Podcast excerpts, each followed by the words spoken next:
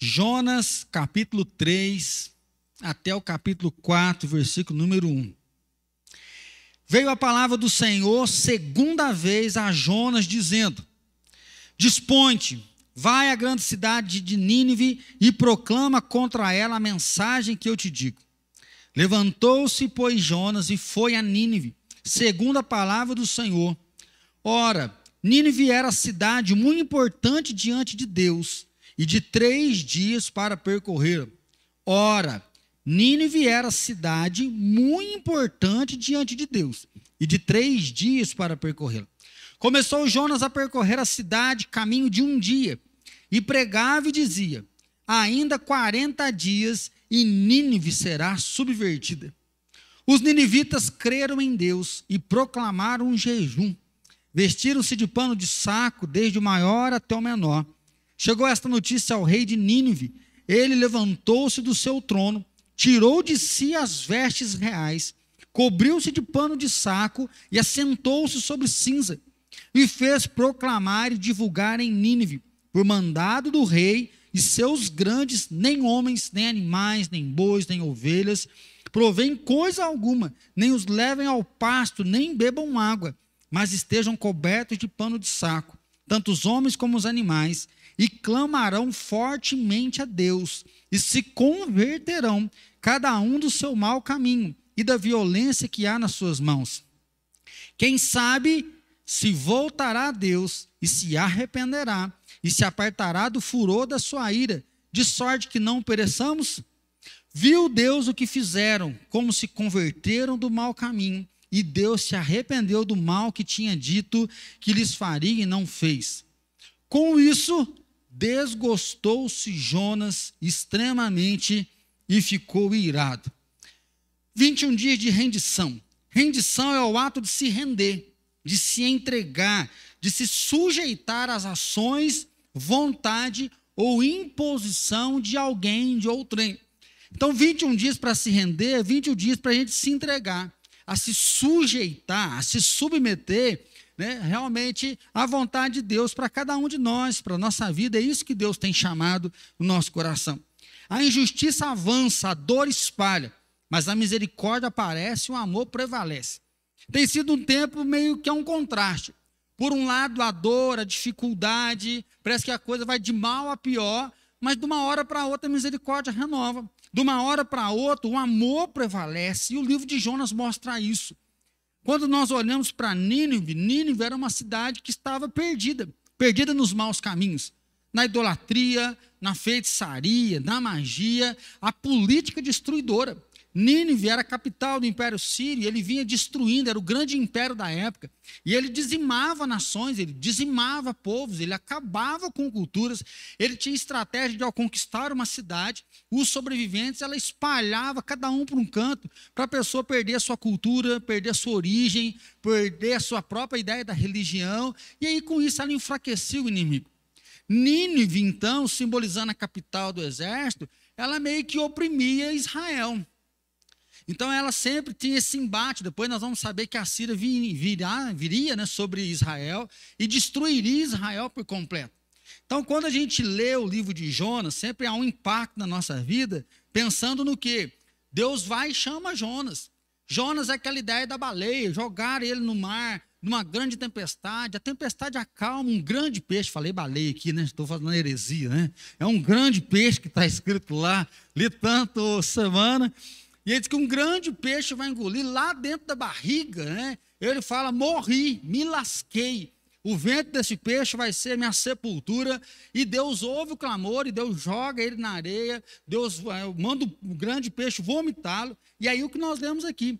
Pela segunda vez, Deus disse a Jonas: dispõe-te. E Jonas vai pregar. Nós marcamos, e eu confesso que eu sempre preguei olhando para isso, o chamado de Deus, não fuja do chamado de Deus. Cuidado quem você coloca na sua vida, pensando no, dono do barco que vendeu um bilhete de passagem para Jonas e quase perde a vida. Né? O profeta, aquele que não prega, ele está bravo, que não é amoroso. Mas quando nós estávamos falando sobre rendição e pensando no jejum, né? Deus trouxe muito grande para mim a misericórdia dele. Não é Jonas que se dispõe a pregar, é Deus que olha para uma cidade que não merecia perdão e Deus decide perdoar essa cidade. É tanto que o texto vai ver, e nós já sabemos disso, que Jonas não queria pregar, não é porque ele não falava assim, ah, vou pregar lá nada, o povo lá não é coração duro, o povo lá é um coração ruim, ninguém vai se converter naquela cidade. Jonas não estava com isso no coração. O que tinha no coração de Jonas, Jonas era assim: eu vou lá pregar, esse povo vai arrepender e Deus vai perdoar, eles não merecem perdão. Eu não prego naquela cidade. Lá eles têm que ser destruídos, lá eles têm que ser mortos, eles têm que ser dizimados. E por isso Jonas dispõe a fugir da presença de Deus. O livro então mostra um Deus que é gracioso. O livro mostra um Deus que é misericordioso, que olha para um povo que não merece e ele vem de encontro a esse Deus.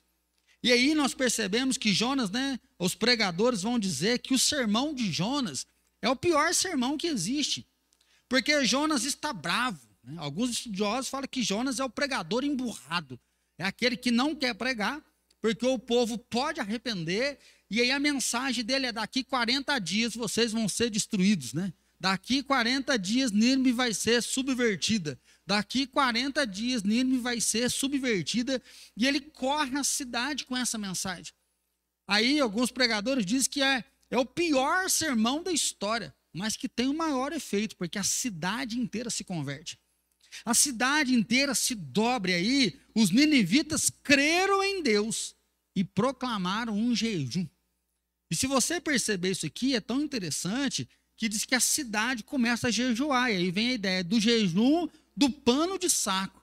Do maior até o menor, todos jejuando, invocando o nome do Senhor. Então, um jejum, devotando a vida, colocando pano de saco, é a ideia da sujeição, da submissão, da humilhação. O pano de saco é para dizer: eu não sou nada, eu sou pó. Você se lança no chão, sem nenhum ornamento, né? assim, sem nenhuma roupa especial. Ele está lançado no chão para invocar o nome do Senhor. O versículo 6 diz que chegou a notícia ao rei. Assim, é muito bonito isso aqui, porque às vezes nós esperamos que a mudança venha de cima para baixo. Você, esposa, espere que o seu marido mude. Você, filho, espere que o pai mude. Nós esperamos que o prefeito mude, que o presidente mude. Sim, quando um líder muda, a mudança é mais rápida. Quando um líder muda, a influência é muito maior e chega mais rápido. Mas o texto diz que os moradores da cidade se prostraram em jejum, e aí chega o ouvido do rei o movimento, e o que o rei faz? Ele proclama um decreto. Nós estamos sabendo bem o que é decreto agora. Antigamente, esse, termo a gente não conhecia, mas o rei faz um decreto. Ninguém, nem homem nem animal, nem ser humano nem animal, come nem bebe. Todos devem clamar, todos devem buscar a palavra de Deus. E aí eles falam aí, olha que bonito. Quem sabe, versículo 9, se, quem sabe se voltará a Deus e se arrependerá e se apartará do furor da sua ira, de sorte que não pereçamos. Então, se ele se lança em oração, quem sabe Deus ouça. Quem sabe Deus nos perdoe. Quem sabe, ao invés de destruir, Deus não coloca a mão de graça, a mão de bondade sobre nós. E aí o texto diz que Deus se arrependeu que Deus não destruiu aquele povo, que Deus perdoou o povo, que Deus salva eles de uma grande destruição. Então, olhar para o livro de Jonas é ver um Deus que quer salvar, um Deus que quer curar, um Deus que quer restaurar. E, principalmente, um Deus que está atento aos filhos que se arrependem. Um Deus que está atento aos filhos que se humilham, os filhos que se lançam na presença dele, os filhos que invocam realmente o nome dele. Pregar em Nínive significa pregar os opressores. Estava lendo um pouco sobre Jonas e dizem que Jonas era muito nacionalista. Ou seja, é Israel, eu sou israelita e é só o israelita que vai ser salvo. É um profeta que não acreditava muito na salvação do gentio. Por isso ele condensa a mensagem somente para Israel. Mandar Jonas pregar em Nínive, quero fazer uma comparação aqui, espero que você não saia da live, tá? Que provavelmente você possa ficar bravo. É a mesma coisa de falar para um bolsonarista e pregar para um lulista. É a mesma coisa de falar para um lulista e pregar para um bolsonarista. Quando Deus fala, vai pregar em Nínive, é se vai para aquele que você acha que não é direito, que está errado, que não faz nada certo, estende para ele a minha palavra, a minha mensagem. Por isso a gente entende porque Jonas fugiu. Aí eu acho que dá para entender um pouco melhor, diante do quadro político, né, de pessoas que fizeram até mesmo inimizade, esse desafio que Deus dá para Jonas. Romper que os limites da sua terra romper um padrão cultural que o povo de Deus é só Israel, que Israel é o povo da aliança, e Deus fala para Jonas: olha, eu sou um Deus de todos. Ou seja, eu quero alcançar a todos. A minha mensagem, ela tem que chegar nos outras pessoas, e aquele que arrepender, eu vou abraçar. É por isso que Jonas então foge. É por isso que Jonas, ele prefere morrer do que obedecer. Isso aqui eu ainda não tinha pensado. Quando está havendo a tempestade, e eles perguntam para Jonas: quem é você, cara? Você está dormindo, roncando, e aí nós estamos quase morrendo, não te importa. Ele fala: quem é você? Ele fala: olha, eu sou hebreu, temo Deus que fez o céu e a terra, pode me lançar no mar, que na hora que vocês me lançar, tudo isso vai acabar. É interessante que Jonas não faz nenhuma oração. Jonas não fala assim, ah, eu pequei, eu desobedeci a Deus, eu vou rogar a presença de Deus. Ele fala, pode me jogar no mar porque eu sou desobediente, pode me jogar no mar porque eu estou fugindo. Dentro do peixe acontece uma contradição. Se você ler o capítulo 2, ele está dentro do ventre e ele fala: Senhor, o que, que aconteceu? Esse ventre vai ser minha sepultura, minha alma está abalada, eu estou desanimado. Se o Senhor me desse chance, se o Senhor ouvisse o meu clamor, se o Senhor ouvisse a minha súplica, olha versículo 7. Quando dentro de mim desfalecia minha alma, eu me lembrei do Senhor e subiu a ti a minha oração no teu santo tempo. Jonas, ele está dentro do peixe lá, ele lembra de Deus, ele fala: Deus tem misericórdia, ele se arrepende, ele confessa o erro, ele pede uma segunda chance e Deus dá uma segunda chance para ele. Então, aquele que pediu para viver, Deus manda ele de novo em Nínive, ele prega. Quando todo mundo se converte, ele fala: Pode me matar, que eu não quero viver mais. E aí a gente vê o coração de Jonas como que estava ferido quanto aos ninivitas. Porque ele pede para viver numa situação de morte.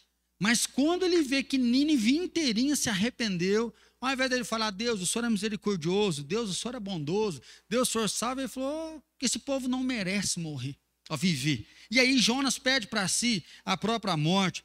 Jonas é o profeta que não quer exercer o dom dele. O dom da profecia é a fala. O profeta, ele ouve Deus e ele anuncia. A ideia do profeta é que ele é a extensão da boca de Deus. O profeta é aquele que anuncia o oráculo de Deus. E é isso que Deus diz: dispõe vai a Nínive e prega. E ele não quer pregar. Para nós, é o músico que não quer tocar. É o pai que renuncia à sua paternidade. É o médico que não quer curar. É o pedreiro que não constrói. É aquele que foi feito para uma coisa, mas ele renuncia por quê? Porque o outro vai se beneficiar, e essa é a grande contradição. Não é que ele não gostava de ser profeta, ele era profeta. Existem poucos relatos de Jonas, mas nós não vamos encontrar nenhum relato que ele não quer ser profeta. Diz que ele era um homem de Deus, Jesus vai citar. Nenhum sinal vai ser dado a não ser o sinal de Jonas. Agora é alguém que gosta de ser profeta, mas que não quer profetizar para que o outro não se beneficie daquilo que Deus deu. Jonas é o exemplo da justiça. Eles têm que morrer, nada de perdão. Jonas é o exemplo daquela ideia do sangue nos olhos, justiça seja feita, que eles sejam vingados, que o Senhor pesa a mão sobre eles. Jonas desobedece a Deus não porque não acredita na palavra, por acreditar na palavra, ele desobedece, ou seja, eu vou pregar, esse povo vai arrepender. Isso não pode. Eu prefiro então abandonar Deus. Jonas é o crente que não perdoa, pois o próximo não merece perdão. Jonas não é aquele que simplesmente está com dificuldade, às vezes por ter sido machucado. Jonas é aquele que fala que lá merece a morte, ele merece sofrer, ele não merece perdão. E eu li um artigo na revista Timáteo, achei interessante, que diz assim: Jonas, ele é muito comparado a Caim. Quem não quer salvar o seu irmão, ele quer a própria morte. Aquele que não quer cuidar do outro, aquele que não quer abençoar o outro, ele quer a própria morte do outro. Ele prefere ver o outro morto a ver o outro vivo. É um ódio que bate no coração. Mas do outro lado nós temos Deus. Nós temos Deus, e o versículo 1 do capítulo 3 diz: Veio a palavra do Senhor segunda vez a Jonas, dizendo: Dispunte. Nós temos um Deus que está atento ao clamor não só dos seus filhos, porque os ninivitas não eram filhos. Os filhos eram o povo de Israel. Deus agora olha para uma nação adúltera, olha para uma nação sanguinária, olha para uma nação né, corrupta muitas vezes naquela época, e Deus fala: eu, eu amo essa nação. Eu quero cuidar, eu quero poder tocar, eu quero abençoar essa nação. Dessa maneira, eu quero ver algumas coisas com você sobre os nossos 21 dias de rendição. O que, que esse texto, então, tem a ver com a nossa rendição? É o que acontece com os ninivitas. Ao ouvir a palavra do Senhor, eles se rendem. Os ninivitas, que não eram um povo, né, tem que deixar bem claro isso, era a ideia do pagão, do idólatra, que adorava outros deuses, que não reconhecia o Deus de Israel como Deus. É a nação que se prostra, eles se convertem, eles mudam de vida, eles se arrependem do pecado, eles se lançam no pó para dizer: Deus tem misericórdia. E aí nós vimos aqui que Deus ouviu o clamor dos ninivitas.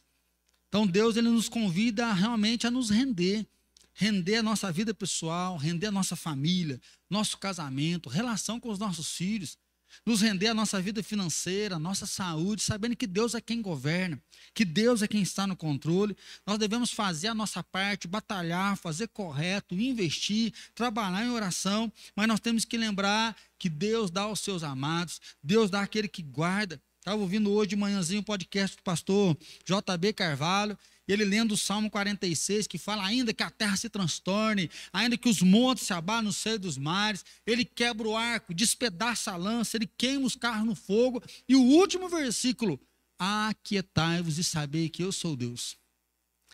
O salmista fala no meio do caos, no meio de uma vida caótica, ele fala aquiete e saiba que ele é Deus. Não deixe as má notícias te corromper. Não deixe a injustiça, o caos endurecer o seu coração. Não deixe que aqueles que te feriram, os traidores, os inimigos, te angustiar ao ponto de perder a visão de quem Deus é. A visão do amor de Deus, da misericórdia de Deus, da graça de Deus que é colocada em nós, da graça de Deus que é dispensada sobre a nossa vida. Então, em primeiro lugar, Deus não desiste do desistente. É muito forte, porque nós vivemos muito aqui naquela pegada que você tem que fazer para merecer, tem que fazer para ter, e a gente aprendeu muito isso. Então nós temos que orar para santificar, nós temos que orar para buscar. E esse texto mostra um Deus que é amoroso. Parece um negócio tenso. Ainda 40 dias Nínive vai ser destruída. Daqui 40 dias Nínive vai ser né, acabada. Mas Deus está com olho de amor, Deus está com olhar de amor querendo salvar aquela cidade. Deus está olhando não só para a cidade, mas olhando para o profeta. Deus olha para aquele que está endurecido e é uma relação de Deus com ele. O homem está fugindo dentro de um barquinho e vem uma tempestade, ou seja, eu estou furioso com você, acorda, homem. É tanto que quando ele acorda, os caras falam, e aí? Ele fala, é por minha culpa que está acontecendo tudo isso, ou seja, Deus está atrás de mim. Mas esse homem fala: me lança no mar. Então, assim, Jonas diz: me joguem no mar. Deus envia um grande peixe. Deus ouve o profeta no peixe. Deus está interessado onde? Em Nínive. Às vezes a briga é o grande peixe. Tinha ou não tinha? Tinha capacidade ou não tinha capacidade? E aí há uma controvérsia, era uma, só uma história, não é só uma história. Não, Deus fez, Deus não fez. Às vezes nós perdemos em pequenos detalhes. Porque a máxima não é esse peixe indo lá engolir Jonas. A máxima é que existe um profeta que está desistindo de uma missão, está em desobediência, mas Deus não abre mão dele. Às vezes você está em casa, Deus não me ama, Deus não quer saber mais de mim. Às vezes você já pisou na bola e fala assim: eu não tenho chance mais, não. Não vão me aceitar mais. Às vezes você acha que na tua família você já perdeu a credibilidade, no trabalho você já perdeu toda a sua moral, perdeu toda a sua honra, e você fala, agora já que eu estou perdido mesmo, deixa eu enfiar o pé na jaca que eu já vou para o inferno mesmo, então deixa minha vida ser guiada de qualquer jeito. E aí nós vemos nesse texto que Deus não desiste do desistente. Por quê? Porque as misericórdias do Senhor se renovam a cada manhã. Porque é da vontade do Senhor que todos sejam salvos. Porque o salmista diz: anunciai as suas obras, anunciai entre os povos as suas maravilhas. Deus ele quer que o testemunho dele alcance as pessoas. Deus quer que a voz dele seja ecoada em todos os lugares. É, anunciai. Deus não desiste do desistente. Hoje é o dia favorável. Hoje é o dia da salvação e é isso que acontece com Nínive. Olha, o cara está pregando na rua, o cara está falando na rua. Hoje é o dia favorável. Hoje é o dia de voltar ao coração. Deus não desiste do desistente. Nós podemos lembrar do filho pródigo. Até os servos, os criados do meu pai, têm mais dignidade do que eu. Eu vou voltar e vou dizer: Pai, pequei, não sou digno de ser chamado teu filho. Me recebe apenas como um funcionário, eu não mereço mais um lugar na casa. Mas quando esse filho está chegando, a mensagem do filho pródigo é que o pai está na varanda esperando seu filho. Quando o pai o avista, o pai sai numa corrida desesperada. Antes de qualquer pedido de perdão, o pai abraça, o pai beija aquele filho. E quando o filho fala, pai, eu pequei, não sou digno de ser chamado teu filho, o pai coloca um anel, o pai dá uma capa, o pai coloca uma sandália. E o pai fala: Vamos matar um cordeiro, porque o meu filho estava perdido e foi achado. Vamos fazer uma festa, porque aquele que estava perdido, ele foi encontrado. Deus não desiste do desistente. Meu irmão, às vezes você fala assim: Nossa, eu queria até participar da campanha, mas eu já, já fiquei pelo meio do caminho. Às vezes você está assistindo essa pregação durante a semana e você está assistindo porque você acha legal, mas você começou a acreditar que você não tem lugar mais no reino de Deus. Você não tem lugar mais na casa de Deus. Às vezes, nesses dias de pandemia, né, que já são em um ano de pandemia, a sua fé esfriou. Você perdeu o prazer da comunidade. Às vezes você está até me assistindo aí e tem condição de vir à igreja né, no tempo que estava presencial e você já esfriou, abandonou os ministérios, não está sonhando mais com Deus, está assistindo a live só por causa de um serviço religioso. Deus não desiste do desistente. Deus ele chamou pela segunda vez Jonas, dispõe-te. Jonas, dispõe-te. Jonas, dispõe. Ou seja, Jonas, se renda à minha palavra. Jonas, obedeça a minha palavra. Se entregue a mim, porque eu sou o teu Deus e eu quero salvar aquela nação.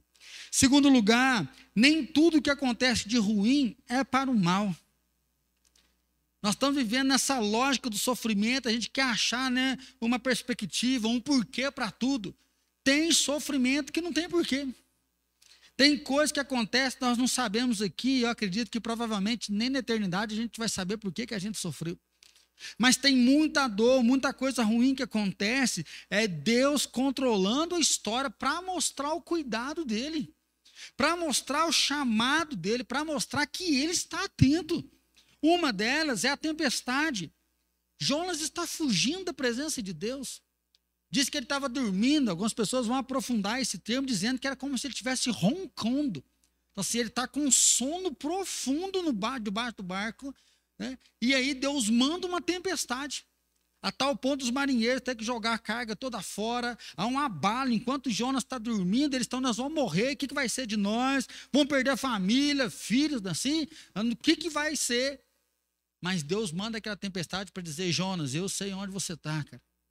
Jonas, eu sei que você está fazendo de errado. É tanto que Jonas vai falar assim: o culpado sou eu. Pode me jogar no mar, que essa tempestade vai parar. Pode me jogar no mar, que tudo vai acabar. A mensagem que ele prega em Nínive: daqui 40 dias vocês serão destruídos. Daqui 40 dias vocês serão destruídos. Eu estava meditando um pouco nessa frase, né? é um sermão de uma frase. A mensagem não é um simples anúncio de condenação. A mensagem, embora Jonas estava emburrado, embora Jonas estava revoltado, e ele prega: daqui 40 dias vocês vão ser destruídos, destruídos, não era um anúncio de condenação, não era um simples anúncio de juízo. Deus vai pôr um ponto final, acabou para vocês, chega de envergonhar o nome de Deus é um chamado ao arrependimento. Deus manda essa notícia, vocês vão ser destruídos. Por quê? Porque a conduta de vocês é perversa, porque vocês são maus, porque vocês têm um coração endurecido. Por isso vocês vão ser destruídos. E aí o povo está aqui, vamos jejuar, vamos orar. Quem sabe Deus voltará para nós. É lógico que eles vão falar isso porque eles não conhecem o Deus que nós servimos. Eles não conhecem o que nós já sabemos lá de 1 João, que diz: se confessar os vossos pecados, ele é fiel e justo para perdoar o pecado e purificar de toda e qualquer injustiça. Nem tudo que acontece de ruim é para mal. A mensagem de condenação é um chamado ao arrependimento. Eu amo vocês. E se vocês se arrependerem, se vocês se renderem, eu vou cuidar de vocês. Eu vou zelar da vida de vocês. Deus faz barulho muitas vezes para nos libertar da insensibilidade. Eu vi uma frase que diz assim: a insensibilidade é fruto do nosso afastamento de Deus e da missão. O naufrágio espiritual está ligado à resistência em obedecer e conhecer o caráter de Deus. Muitas vezes nós ficamos insensíveis com a dor do outro. Muitas vezes nós ficamos frios espiritualmente porque nós nos afastamos da vontade de Deus. Nós não obedecemos a Deus, nós queremos fazer do nosso jeito, na nossa raiva, no nosso jeito de viver, porque nós estamos certos. Hoje de manhã mesmo eu perguntei qual uma das barreiras para jejuar, para orar, e depois que eu vi que o Aloysio comentou na escola bíblica, falou: ah, pastor, uma das barreiras é que eu trabalho muito, chego em casa cansado, e aí a gente quer tomar um banho, descansar e assistir, e a gente acaba deixando. A Luiz abriu o coração para nós hoje. Isso é comunidade. Eu creio que isso não é um problema do Aloysio, isso é um problema meu. Isso é um problema seu. Nessa correria que nós estamos desenfreada, nós preferimos descansar, mas isso se torna uma rotina que a gente sacia a nossa carne. Nós não conseguimos fazer igual Jesus fez, nem só de pão viverá o homem, mas nós queremos viver de pão, viver de entretenimento, e nós afastamos de Deus, e quando a gente percebe, ou melhor, nós não percebemos um coração endurecido.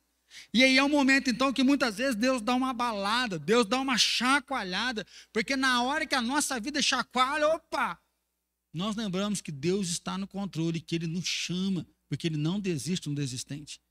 Ei, José, é lembrar de José, finalzinho da história dele, ele vai falar para os irmãos dele: vocês tentaram todo mal contra a minha vida, mas Deus transformou em bênção, porque Deus está no controle, Deus está no acesso.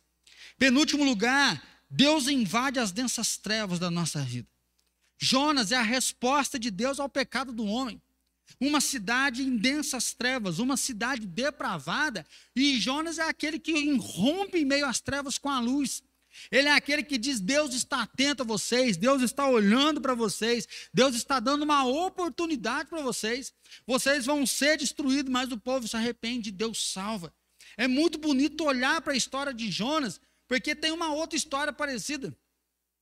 Uma virgem que concebe pelo Espírito Santo e Jesus vem para dizer: vocês vão ser destruídos, mas eu vim para que vocês tenham vida e vida em abundância.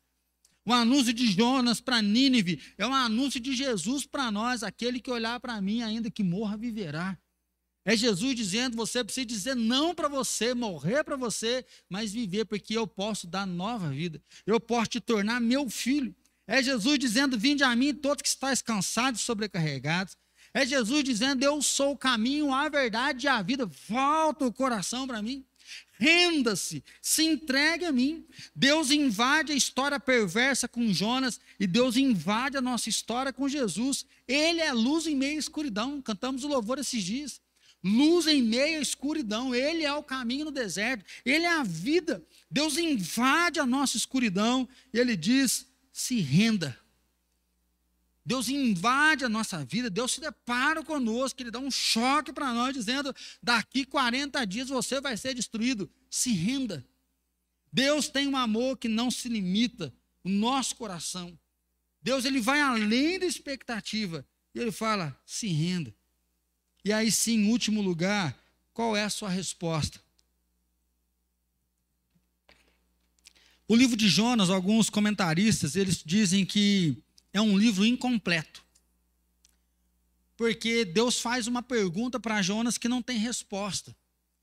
Nós não sabemos se Jonas respondeu. Se você quiser acompanhar comigo, capítulo 4, versículo 10 diz assim: Tornou o Senhor, tens compaixão da planta que não te custou trabalho, a qual não fizeste crescer, que numa noite nasceu e numa noite pereceu?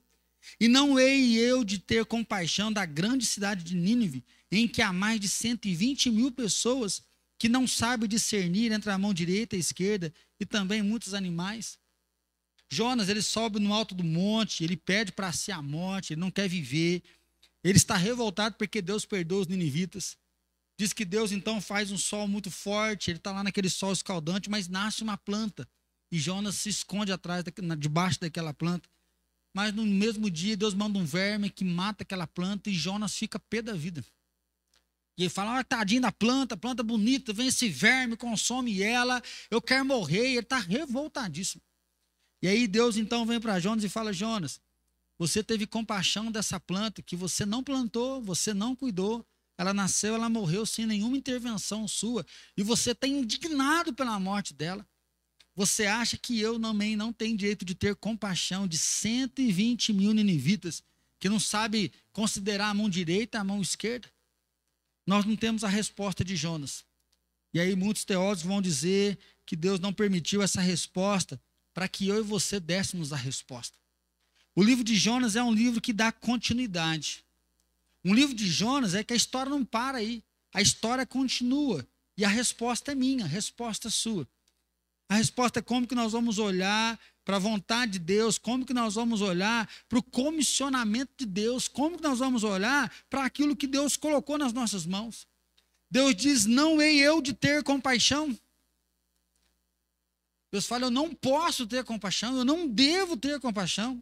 A nação se arrepende, eles oram, jejuam, eles se humilham, eles abandonam os maus caminhos, eles querem viver uma nova vida.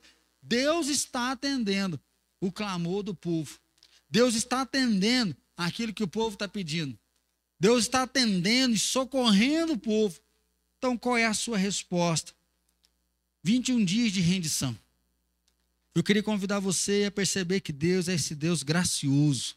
Esse Deus misericordioso que acolhe, que acode. Esse Deus que nos chama uma vez, nos chama duas vezes, nos chama três vezes. Esse Deus que nos comissiona a sempre levar o cuidado, levar a compaixão, que nos leva muitas vezes até com o coração angustiado, bravo, mas nos leva a tocar o outro. Então, meu irmão, eu queria convidar você a se render hoje na presença do Senhor, a se consagrar em jejum e oração, a se prostrar na presença dEle declarando que Ele é grande, que Ele é santo, que Ele é o Todo-Poderoso. Queria convidar você a perseverar os 21 dias junto com a gente. Só que às vezes você pode começar e no meio do caminho você pode furar um dia. E falar, ah, também furei, agora eu vou parar. Não, volte. É isso que Deus faz. O livro de Jonas é bonito porque Deus não desiste do desistente.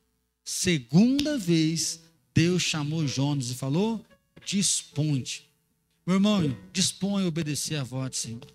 Disponha a cumprir o seu chamado. Disponha a cumprir a vontade do Senhor.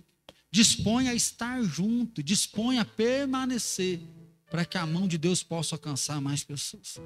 Agora, se você é esse que está em Nínive, seu coração está perverso, você está na idolatria, se você é esse que seu coração esfriou de tal maneira, a mensagem de Deus é: volta, que dá tempo ainda. Volta, porque hoje é o dia favorável. Volta, porque eu estou atento a você. Hoje é o dia da salvação. Nós vamos louvar o nosso Deus mais uma vez. Quando nós louvamos, tem um tempo para você orar aí. Você está em casa, às vezes você pode ajoelhar e onde você está, aproveita para ajoelhar. Aproveite para se humilhar perante a mão do Senhor. Aproveite para abraçar os seus familiares e clamar junto com os seus familiares que o perdão, que a misericórdia, a bondade de Deus seja derramado sobre nós em nome de Jesus. Pai Santo, na tua presença, agora nós queremos consagrar a nossa vida, rendendo inteiramente diante da tua mão poderosa, a tua mão preciosa. Deus, às vezes nós fazemos igual Jonas, nós saímos revoltados, bravos, nós queremos que justiça seja feita, Pai. Muitas vezes nós somos importunados, maldade, ó Deus, propagando. Nós esquecemos que o Senhor está no controle, que o Senhor é um Deus amoroso. Assim pedimos perdão por fugir da tua vontade. Pai, às vezes o nosso coração esfria, Pai. Às vezes nós vemos, ó Pai, que percebe que nós ficamos longe mesmo do cuidado, da misericórdia do outro, focado, ó Pai, em garantir a nossa vida, garantir o nosso próprio sustento. Assim, Pai, toma o coração de cada irmão que está aqui nesse momento. Toma o coração daqueles que estão nas suas casas, nos seus lares. Que a tua mão possa nos encontrar, que a tua presença seja inconfundível. Pai, que nesses dias de oração, de consagração, que nesses dias, ó Pai, de invocação do teu nome, que o teu Espírito Santo venha tocar, quebrantar, que o Senhor venha falar, que o Senhor venha mostrar o teu querer. Pai, abre os nossos olhos, nós queremos ver, ó Pai, o teu querer, nós queremos ver a tua vontade acontecendo, que o teu reino venha, ó Pai, que o teu reino venha sobre a nossa vida, que o teu reino venha sobre a nossa família, que o teu reino venha sobre a nossa cidade, que o Senhor venha trazer misericórdia, o Senhor venha trazer mesmo perdão, o Senhor venha colocar para o nosso povo de joelhos dobrados, para que a nossa cidade, os nossos governantes rendam inteiramente ao Senhor, e um tempo de justiça, um tempo de paz, um tempo de converter dos teus maus caminhos aconteça. Senhor, nós não queremos fazer esse jejum para continuar do mesmo jeito, mas nós queremos andar em novidade de vida. Espírito Santo, eis-nos aqui. Espírito Santo, enche a nossa vida. Espírito Santo transforma, Espírito Santo incomoda. Senhor, se for preciso essa tempestade, Senhor fez com Jonas, chacoalha a nossa vida, mas nós queremos te ver, ó Pai. Nós queremos ter um encontro com o Senhor. Nós queremos que esse mês de abril, ó Deus, que é marcado pelo dia da mentira, seja um mês da verdade, seja um mês de ver a verdade do Senhor nos libertando, a verdade do Senhor salvando, a verdade do Senhor restaurando corações. Ó Pai, nos acompanha, protege no trabalho, protege aqueles irmãos irmãos que têm que fazer as suas viagens. Guarda, ó Pai, a nossa família. Livra cada um de nós do mal. Na noite de paz, noite de tranquilidade, noite de descanso. E que a graça maravilhosa de Jesus Cristo, Senhor e Salvador nosso, com o amor do Pai, misericordioso, todo-poderoso e capaz do Espírito Santo, seja derramado sobre cada um de nós e sobre todos os nossos irmãos espalhados na face da terra hoje e para todos sempre. Amém, Senhor.